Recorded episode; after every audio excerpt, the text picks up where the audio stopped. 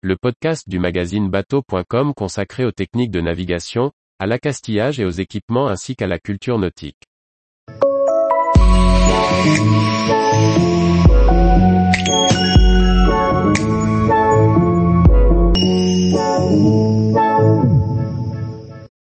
Comment recycler ces vieux matelas pour isoler les hublots? Par Anne-Sophie Ponson. L'hiver, les hublots des bateaux sont des vecteurs privilégiés du froid et de la condensation.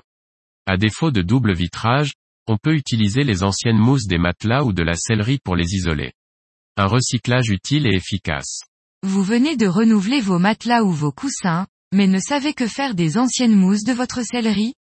Vous pouvez en utiliser une partie pour isoler vos hublots quand il fait froid. On vous explique comment procéder. La première étape consiste à découper un morceau de mousse à la taille du hublot.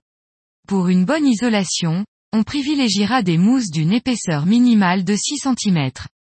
Le coussin tiendra par compression dans le pourtour du hublot, il ne faut donc pas le couper trop petit. Il existe des scies à mousse particulièrement adaptés à ce travail, mais si vous n'en avez pas, un couteau électrique fait très bien l'affaire.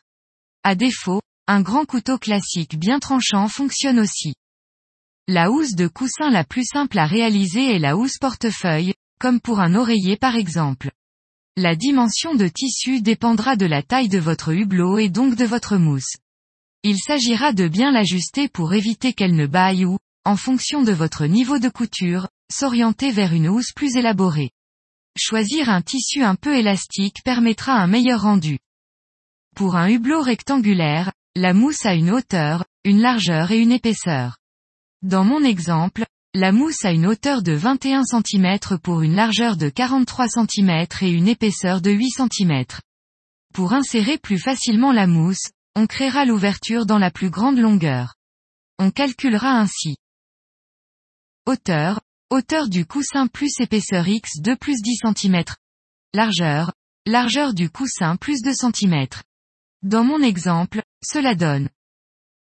Hauteur, 21 plus 8 par 2 plus 10 égale 68 cm. Largeur, 43 plus 2 égale 45 cm. Après avoir découpé le tissu aux bonnes dimensions, il est préférable de surfiler les bords pour éviter qu'il ne s'effiloche. Ensuite, on fera un ourlet d'un revers de 1 cm dans la petite largeur du tissu, des deux côtés.